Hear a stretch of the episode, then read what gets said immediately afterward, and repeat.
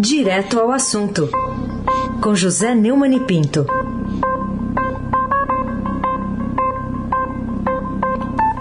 Oi, Neumani, bom dia. Bom dia, Raíssen Abac, o craque. Caroline Mercolim. Dia. Almirante Nelson e o seu transatlântico no sul.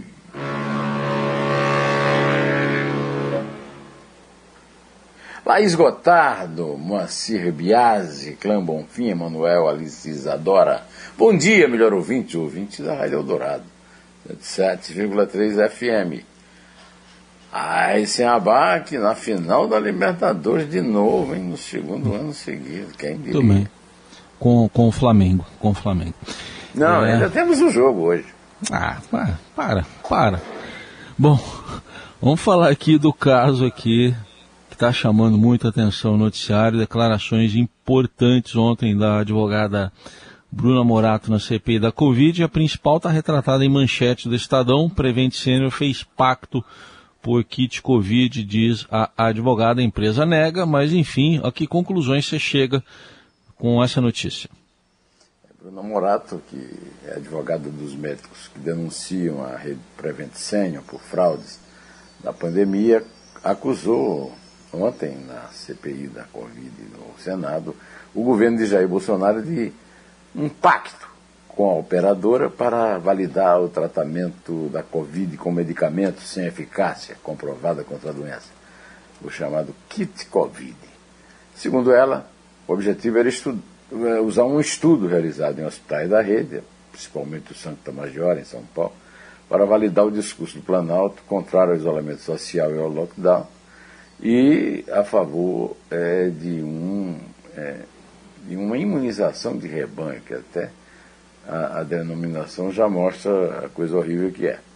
Borato disse que essa estratégia era alinhada com interesses do Ministério da Economia, intermediada por integrantes do chamado Gabinete Paralelo, o Shadow Cabinet, né, formado por médicos defensores do tratamento precoce. É o caso da oncologista, não é epidemiologista, Nisi Yamaguchi, do virologista Paulo Zanotto e do toxicologista Antonioni, que aliás morreu de Covid e teve o seu atestado de óbito alterado. Né?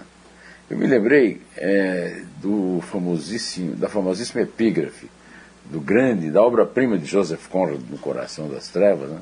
o horror, o horror, um verso de T.S. Eliot. Né? É, Olha, é uma coisa terrível, né? O que ela descreveu lá para os senadores. Né? E ainda tem senador que defende o governo que tentou desacreditá-la, né? sem, é, sem fatos. Quem é, foi? Eu, quem foi? Foi um senador que tem a voz grossa ah. e o comportamento nada fino.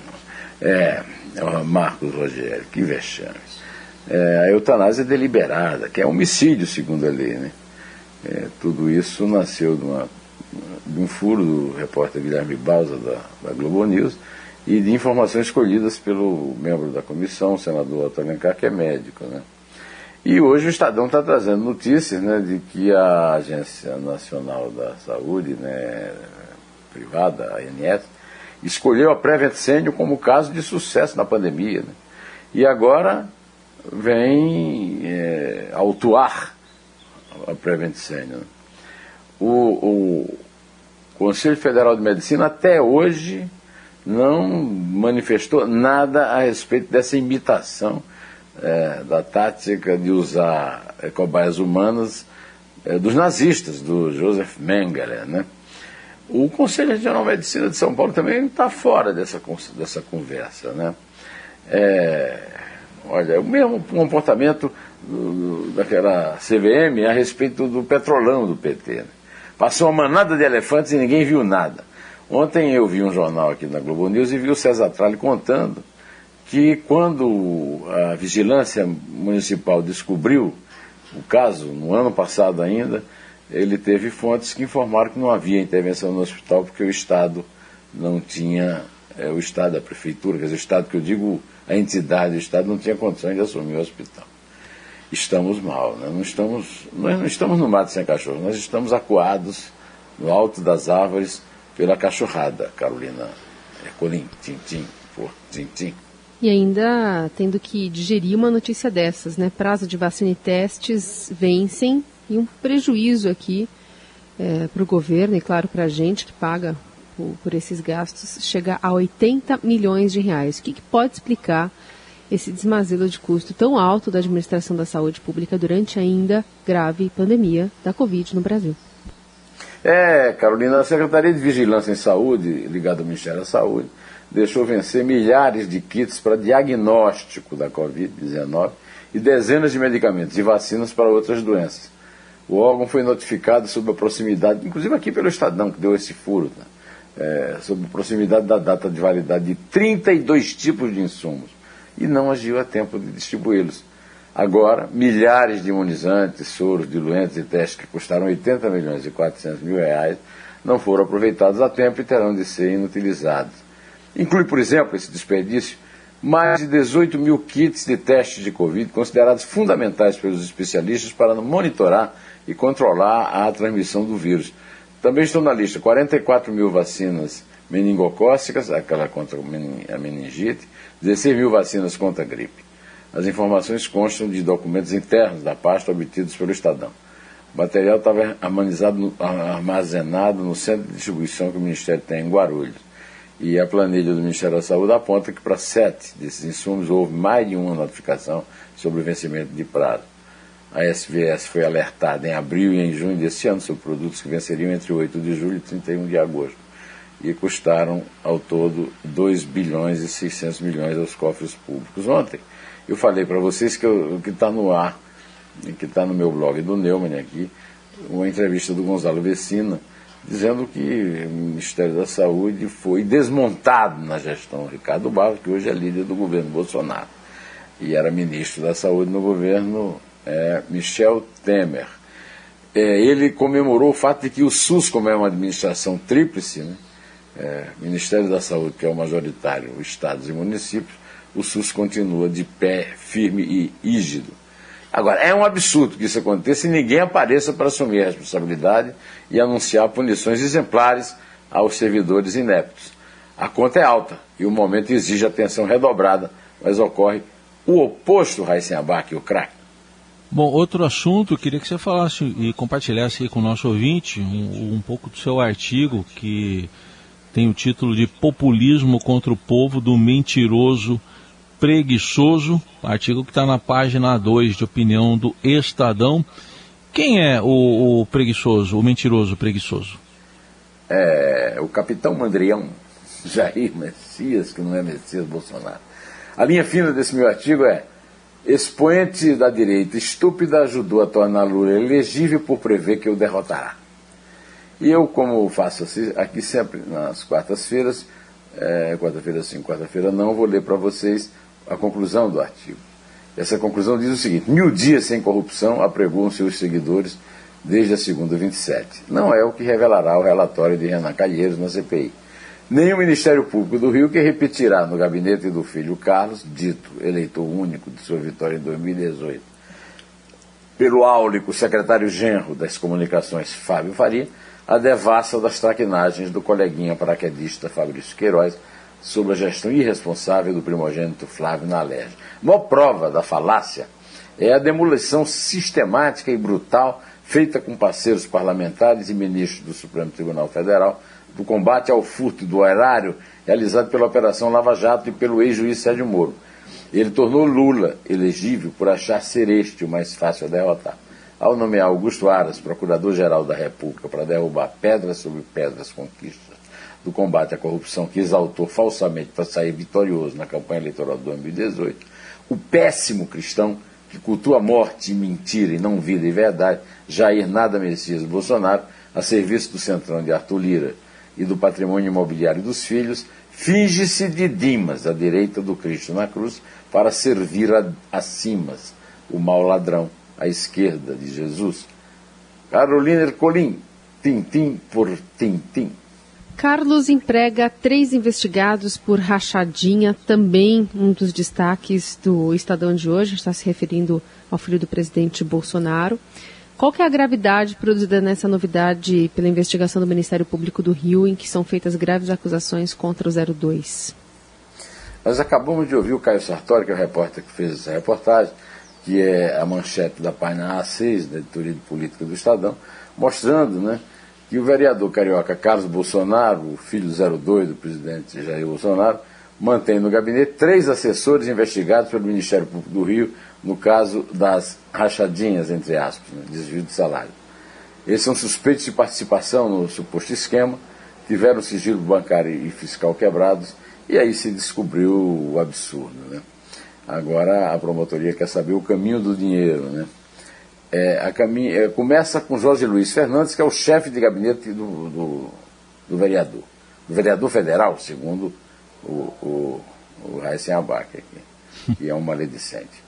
É, ele, ele, não é suspeito de ser fantasma, mas é, o, o, o, Ministério apura se a mulher dele, Regina Célia Sobral, foi nomeada só para fazer parte do esquema.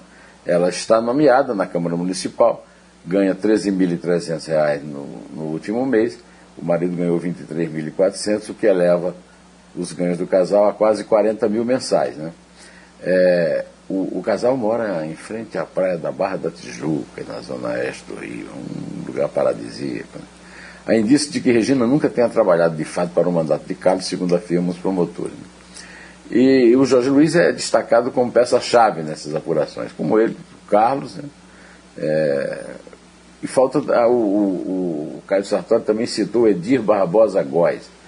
E também é, na reportagem estão citados o Guilherme Henrique de Silveira Hudson, Siqueira Hudson, e a segunda ex-mulher de Jair Bolsonaro, Ana Cristina Siqueira Vale. Rachadinha, ao contrário do que a palavra lembra, não é um folguedo infantil. Implica crimes gravíssimos.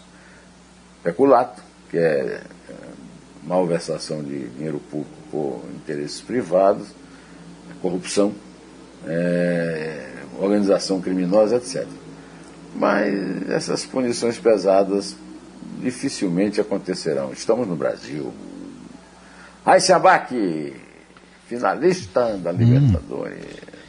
Outro assunto que eu queria, a gente queria que você tratasse aqui, por favor, é explicar essa história de o prefeito de São Paulo que está querendo dobrar os salários de indicados políticos aí, para cargos políticos aqui na Prefeitura de São Paulo, conforme está trazendo hoje uma reportagem do Estadão. O que, que motiva uma iniciativa dessa neste momento né, em que a gestão pública tem a obrigação até de ser mais. Uh, uh, administrar aqui, né, diante de tantas tragédias que a gente está vivendo aqui com a pandemia, por exemplo? É, estão alegando que, tem, que vão extinguir 38 mil cargos, mas que já estão vagos. Né? É. É, se a reforma for aprovada pelos vereadores, a Prefeitura vai adotar o sistema de remuneração por subsídio fixo, incorporando as diversas gratificações e abonos que hoje compõem o salário do servidor. O secretário executivo de gestão, Fabrício Cobrarbex, disse que as mudanças, aliadas aos aumentos propostos, corrigem as defasagens e equilíbrios e equilibram valores pagos a comissionados, que são os casos dos indicados políticos. Né? A capital tem hoje cerca de 5 mil funcionários nesses cargos, metade deles é efetiva. Segundo Marco Antônio Teixeira, da FGV de São Paulo, um cientista político, o argumento é válido, mas o momento atual é de aumento de despesa e de pobreza preocupa. É, isso me parece óbvio. Viu? Por mais que o lule o óbvio, Contudo, dificilmente é ouvido, visto e, sobretudo, não é punido. Carolina Ercolim, tintim por tintim. Pois é, essa questão é, é muito curiosa, né? Porque pode, os argumentos, como você disse, são válidos, mas está tá longe de ser uma prioridade nesse momento.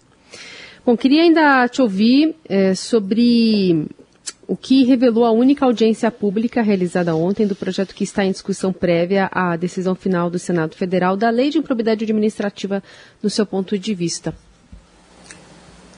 Carolina, você lembra que já há bastante tempo, graças a uma denúncia do Roberto Liviano, que é o presidente, é o promotor, que é o presidente da no Instituto Não Aceite Corrupção, eu denunciei aqui que o, o, o deputado federal Carlos Aratino, do PT de São Paulo, alterou substancialmente o relatório do Roberto Lucena, colega dele da Câmara, que modernizava, que é, esse era o objetivo, né, a lei da improbidade administrativa, que faz parte do pacote do pacote do plano real, etc., no governo Fernando Henrique. Né? E a, a denúncia de que é, estava, a lei estava virando a lei da impunidade administrativa. É a lei 8.429 de 1992. E aí foi para o Senado e encontrou no Senado um relator ainda mais leniente, que é o Everton Rocha, do PDT. Né? O resultado é que ia ser votada sem audiência, mas ontem é, foi feita uma audiência de uma vitória das denúncias do Liviano. E uma das principais mudanças previstas na proposição, que nós temos aqui denunciado, é a punição apenas para agentes públicos que agirem com dolo, ou seja, com a intenção de lesar a administração pública, é uma coisa dificílima de, de provar. Né? Insegurança jurídica, revogação de práticas ilícitas, absolvição criminal e prescrição retroativa foram outros pontos levantados por senadores e especialistas para o melhor embasamento da matéria. Né? É, eu, inclusive, comemoro aqui a, o ressurgimento né, da figura impoluta e ínclita do meu conterrâneo de Catolé do Rocha, Paraíba, Herman Benjamin, ministro do Superior Tribunal de Justiça, que foi enfático na audiência ao apontar dispositivos do projeto que lhe causam preocupação, e um deles é exatamente esta. É, os homens de bem não querem mais disputar a eleição para o executivo. Essas pessoas que têm um pensamento de usufruir da coisa pública aperfeiçoaram-se bem mais do que a lei que pune bons administradores. Disse na, na mesma reunião lá da audiência pública o senador Lazier Martins. É, o, o, aqui nós voltamos ao tema dos mil dias, mil dias sem corrupção. Né? Mil dias sem corrupção, né? a ação solerte de Arthur Lira na Câmara, Rodrigo Pacheco no Senado, Augusto Aras na Procuradoria-Geral da República, e pelo menos metade do Supremo Tribunal Federal, mostra que mil dias sem corrupção, meu amigo Heisenbach, minha querida hum. amiga Carolina Ecolim, é um escárnio, um escárnio. É, então agora, diante disso, eu peço aqui para que vocês contem a partir de três e vamos aqui saindo de fininho, né? De fininho, né? Pode sair normalmente, né? Tá bom. É três. É dois. É um. Em pé.